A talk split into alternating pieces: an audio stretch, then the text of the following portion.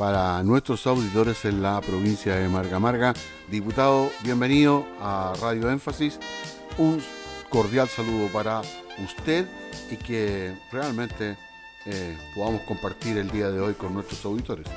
Gracias, don Víctor, por su presentación y su bienvenida. Buenas tardes a Radio Énfasis, a Radio Oficial del Marga Marga, a través de ella también a su distinguida y leal audiencia.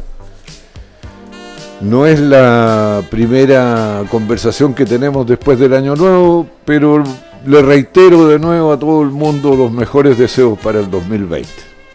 Bueno, de verdad que ha sido un comienzo realmente muy agitado entre paréntesis, diputado, la pregunta era, eh, ¿va a haber suspensión en febrero o van a trabajar? ¿Todavía no está decidido eso?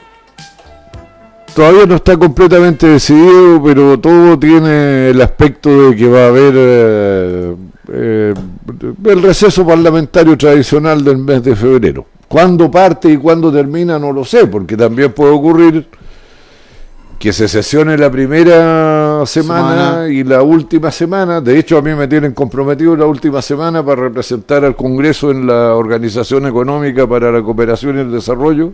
La última semana de febrero. Tendría que estar en esa organización el día 24 de febrero hasta el 27. ¿Dónde se realiza eso? En Francia, en, París. Oh, qu'est-ce que vous avez fait de la révolution Bon, vous savez, vous je, savez. je, suis l'ancien ambassadeur de Chili en France, je connais petit peu les pays, la cité. Eh, diputado, voy a partir primero porque hoy, hoy en la mañana estuvimos conversando con el diputado Diego Ibáñez de Convergencia Social que pertenece al conglomerado Frente Amplio.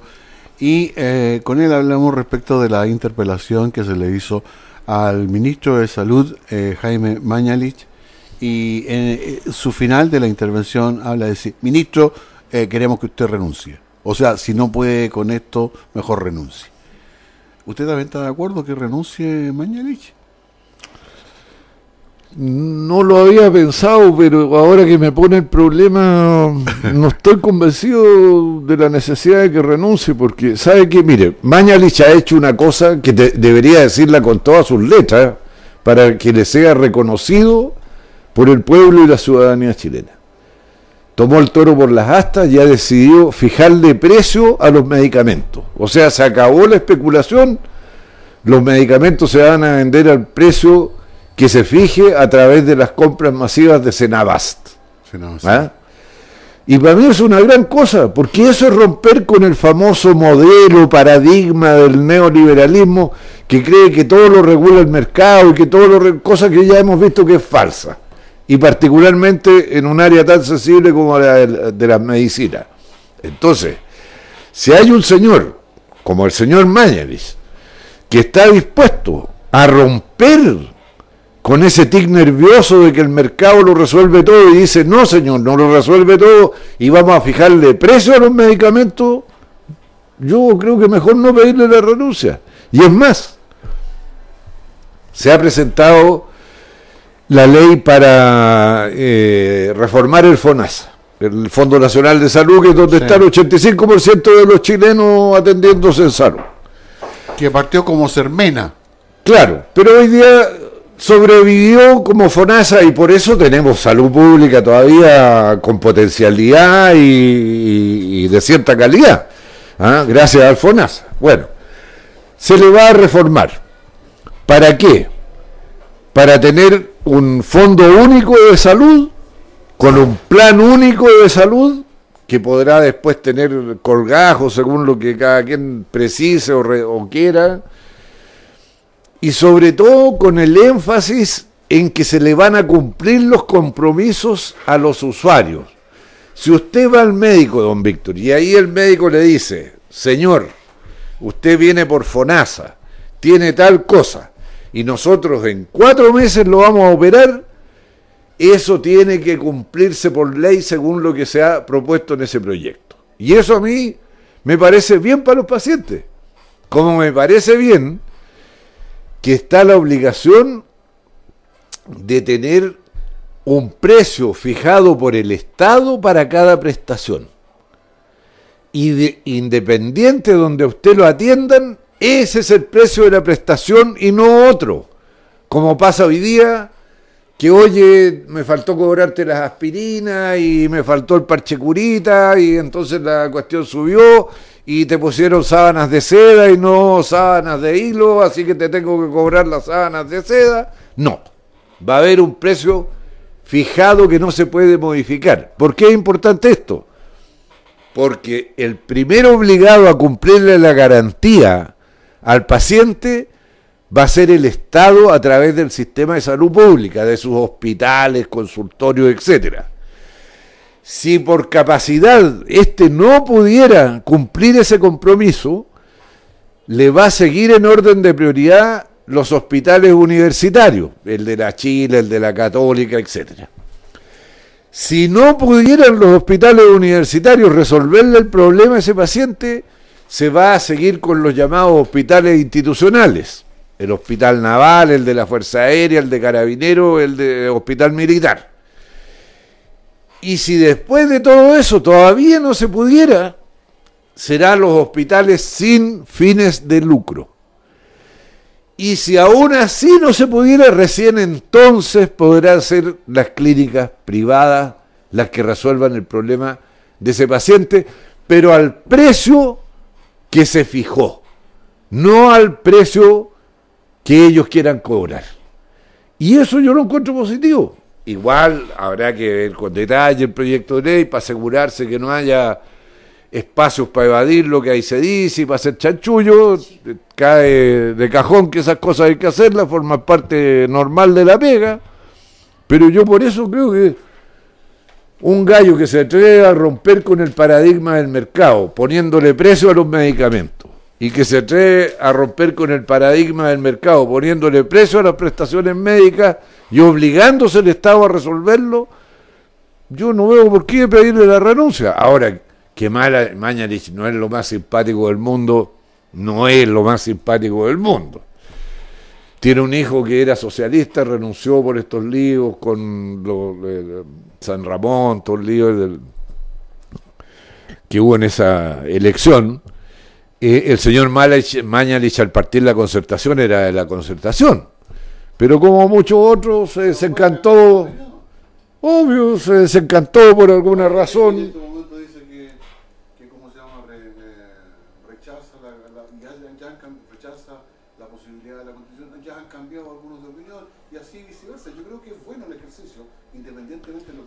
Sí, claro. Todos tienen derecho a practicar, a practicar el salto mortal. Claro que...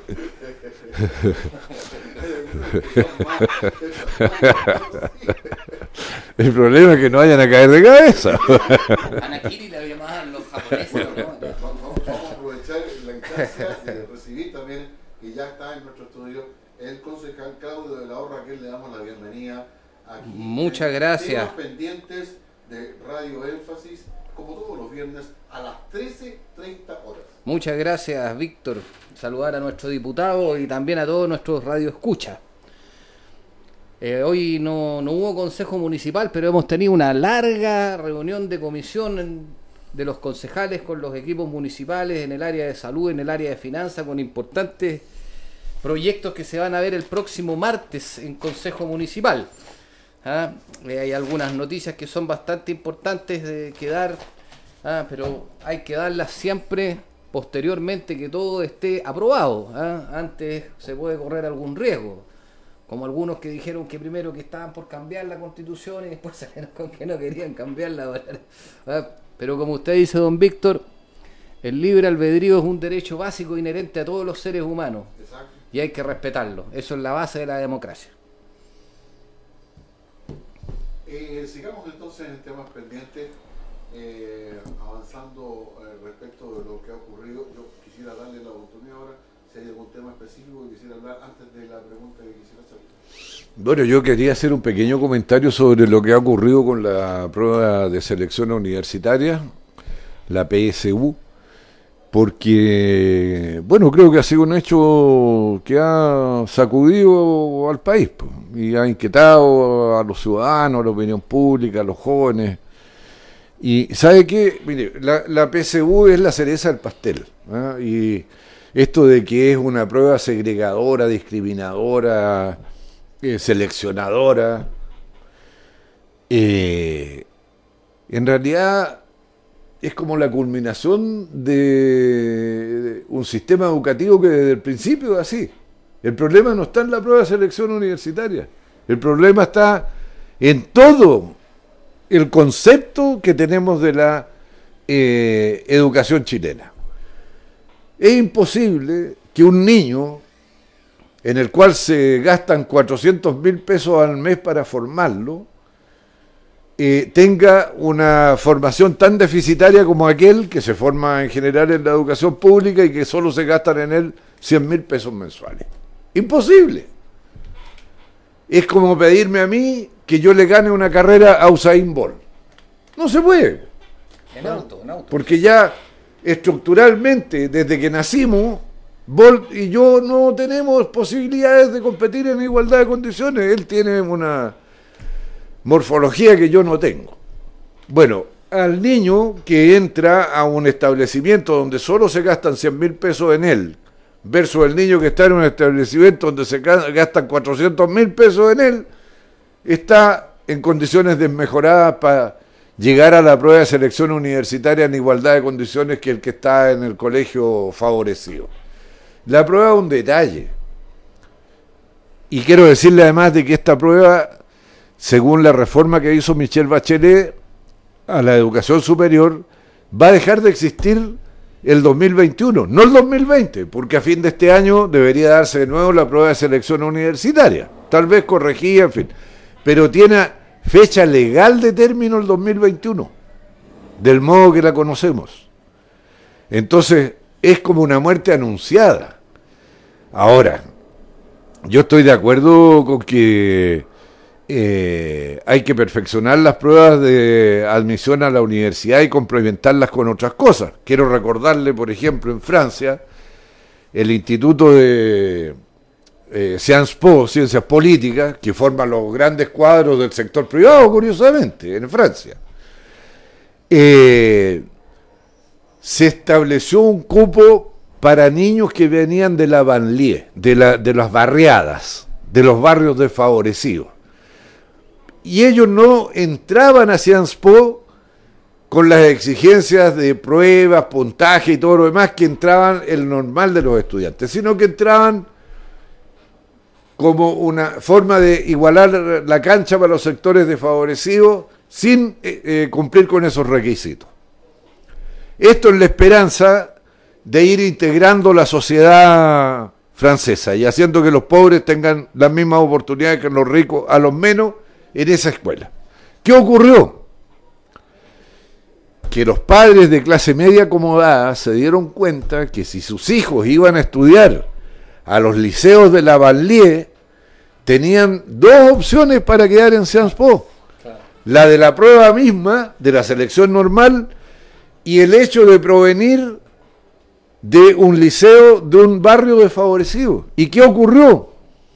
Que se produjo integración en ciencias políticas y nivelación para arriba de los que venían mal, y se produjo integración social en las barriadas y también nivelación para arriba porque los buenos estudiantes que fueron para allá elevaron el nivel de los que eran reguleques o más o menos y se produjo un efectivo. Ahora, ¿usted cree que en Chile seríamos capaces de hacer algo así? Que, por ejemplo, nosotros los chilenos somos dueños de la Universidad de Chile y de todos sus derivados, la Universidad del Paraíso, la Universidad de la Frontera, la de Antofagasta, la de La Serena, todo lo que era la Universidad de Chile. Somos dueños.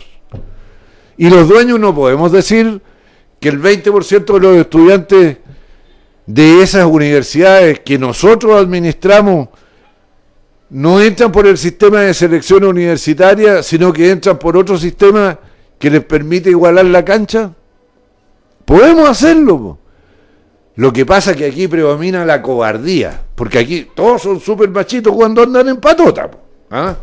Y cuando no hay que decir las cosas de frente, también. ¿ah?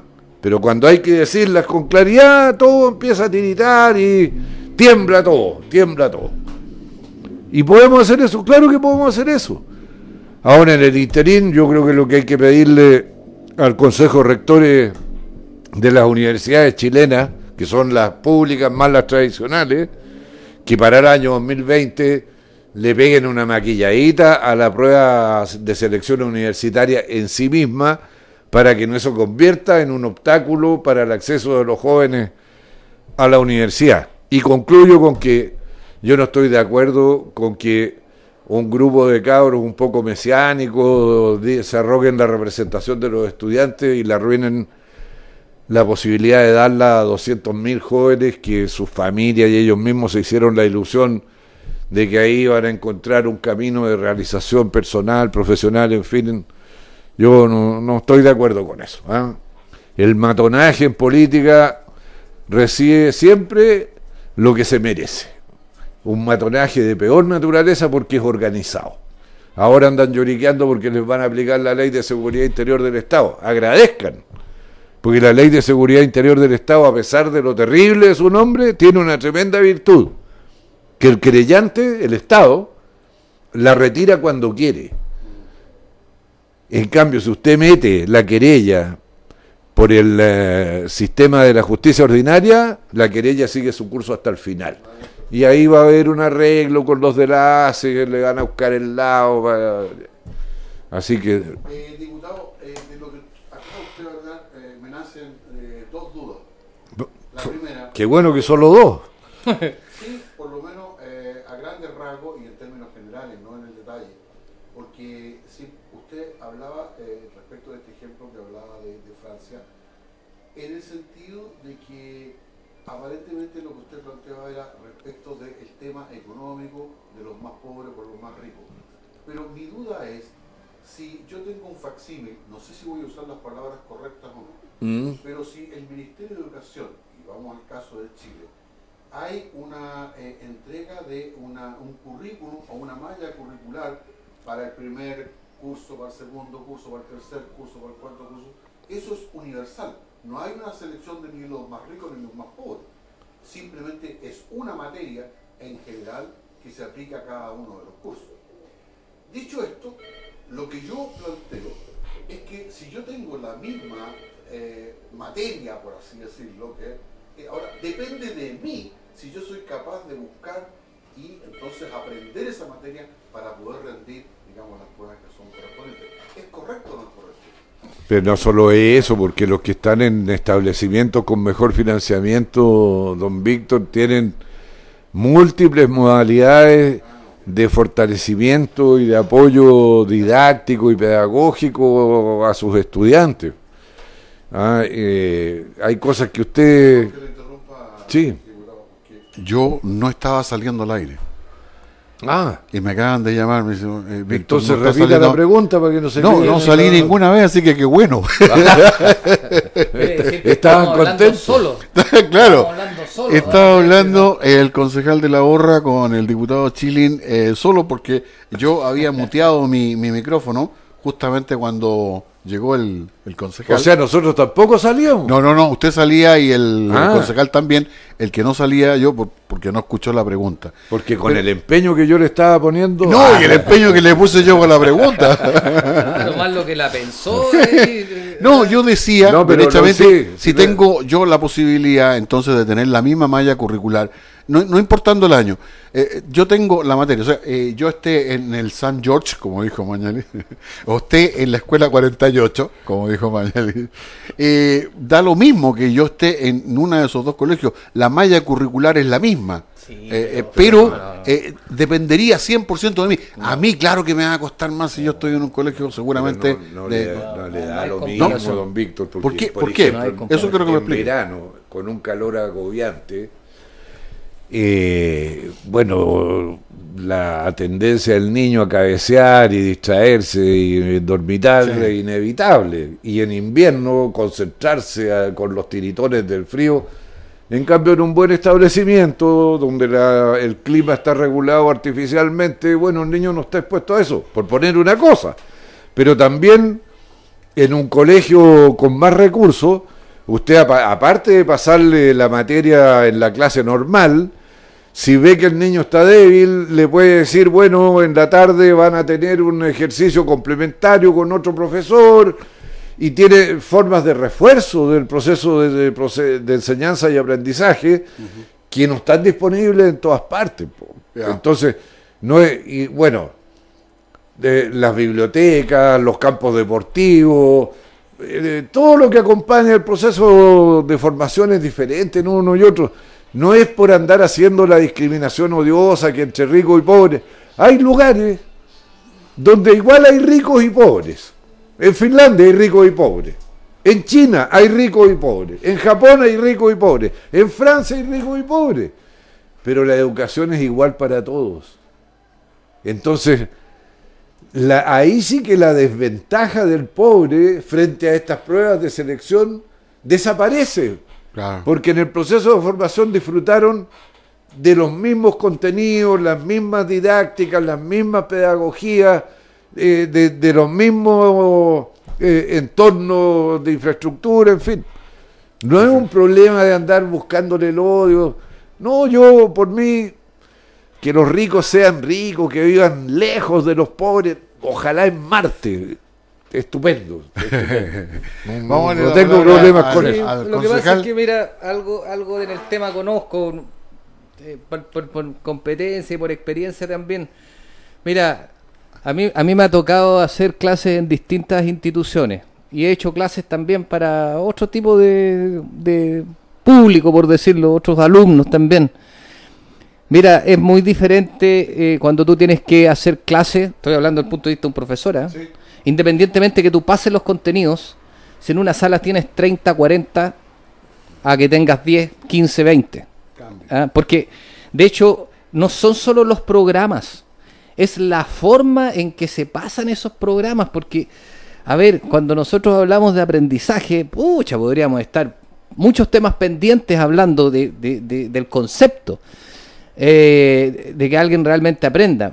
Yo creo que lo que habla el diputado de Francia tiene que ver con un concepto que aquí estuvimos también esbozando, que es importante, ahora que hay Google, se pueden ahí googlear, como se dice, y los pueden comprender mejor. Equidad. Lo que el, diputado plantea en la universidad, ¿cómo se llama la universidad? Ciencias políticas. De ciencias políticas. yo no me voy a atrever a decirlo en francés, porque el diputado habla perfectamente el francés. Ah, entonces yo puedo quedar realmente ridículo hablando francés. Ah, yo creo que los franceses encuentran que yo hablo como Tarzán, pero claro, al, lado de... Claro, al lado, claro, al lado, eh, pero eh, creo que es justamente un sentido de equidad. Ahora, también lo que cuenta el diputado es lo que yo creo que también hay que cambiar y que nunca hablamos. A que mire, en Francia, un país europeo, ¿no es cierto?, donde, bueno, eh, hay ciertas preocupaciones por los, derechos de las personas, qué sé yo, bla, bla, bla, el contrato social, una larga historia, pero los que tenían más, cuando cacharon en buen chileno, que podían tener una, una vuelta a doble posibilidad para entrar sus, sus alumnos, sus, sus pupilos en este caso, a través de ingresar a la educación pública, bueno, aparte que podría ser pensado, ah, mire que son pillines esto, porque acá no van a pagar el colegio ah, y, más encima van a tener dos opciones. Pero en el fondo lo que se está produciendo es justamente una integración, una integración social en escuelas públicas que tienen calidad. Porque si no, no lo harían. ¿eh? Aunque estuvieran ese beneficio, no lo harían. Si es que la diferencia en relación a, la calidad de la educación fuera gravitante entre un eh, eh, colegio particular en Francia que un colegio público en Francia. No lo harían. Lo hacen porque saben que ahí el Estado está garantizando ya una educación de calidad. Y esto lo podemos extrapolar a muchas cosas. Por ejemplo, que se estaba hablando al comienzo del tema de salud. También. ¿Ah? Lo que tenemos que hacer es equiparar la cancha. El concepto de equidad no es el concepto de igualdad. Son distintos. ¿ah? Hay un matiz distinto. Es ayudar al que está en peores condiciones. Aquí no todos pueden partir la carrera desde la misma línea de meta. ¿ah? No vamos a poder ver otros elementos cuando de pronto hay jóvenes que no pueden ir a sus colegios ¿ah? por otras situaciones peores, pues. Eh, pero en ese, en ese aspecto creo que el concepto de equidad es algo que tenemos que comenzar a eh, discutir, tenemos que comenzar a poder aplicar. Eh, de verdad que nos quedan muchos temas pendientes, preguntas pendientes. Y son Pero las tocamos 13 dos puntos relevantes de la semana, que Sí, es claro. la PSU y lo de salud. Son las 13 horas con 57 minutos. Es mi deber entregarle minutos al diputado y entregarle minutos al concejal para que podamos cerrar este tema pendiente. Nos quedó tem- temas pendientes hablar algo del plebiscito. Eh, de verdad, varias Todavía cosas. tenemos unos- Sí, Unas No, semanas por una delante. semana. Pero me gustaría aprovechar un minuto. usted a Francia.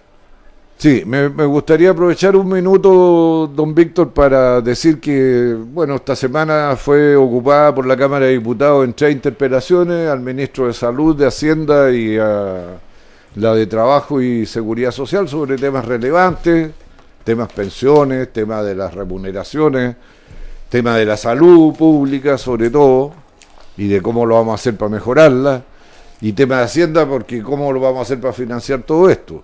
Usted se recordará que cada vez que se hablaba de interpelación se viene el mundo abajo, se va a caer Chile, se derrumbó, ah, se acabó el planeta. Bueno, hubo tres en una semana, ni siquiera llamaron la atención. Y yo espero que hayan sido útiles para la ciudadanía de informarse a través de las preguntas hechas por los parlamentarios y de las respuestas dadas por los ministros de en qué punto están las cosas. Ese es el propósito de las interpelaciones. Espero que se hayan cumplido. Yo sé que los que fueron no eran lo más entretenido que había. ah, eh, bueno, y los que interrogaron tampoco son muy divertidos. Pero espero que desde el punto de vista de, de la cuestión de fondo, que es informarse, se haya cumplido el objetivo. Perfecto, diputado. Concejal. Bueno, yo también quisiera mandar un gran saludo a la Asociación de Fútbol de Peña Blanca, que hoy día va a tener su premiación ya de todas las actividades del año 2019 y agradecer también la invitación que se nos ha, hecho eh, justamente para poder eh, asistir a este evento que va a ser el día de hoy a partir de las 21 horas. Así que un gran saludo para todos los clubes de la Asociación de Fútbol de Peña Blanca. Bueno, muchas gracias y nos encontramos entonces el próximo viernes a las 13.30 horas en temas pendientes. Gracias, diputado. Gracias, concejal. Gracias a usted, don Víctor. Muy buenas tardes. Buenas tardes, que estén bien. ¿Y el caballero? Eh, vamos con la... ¿Sí?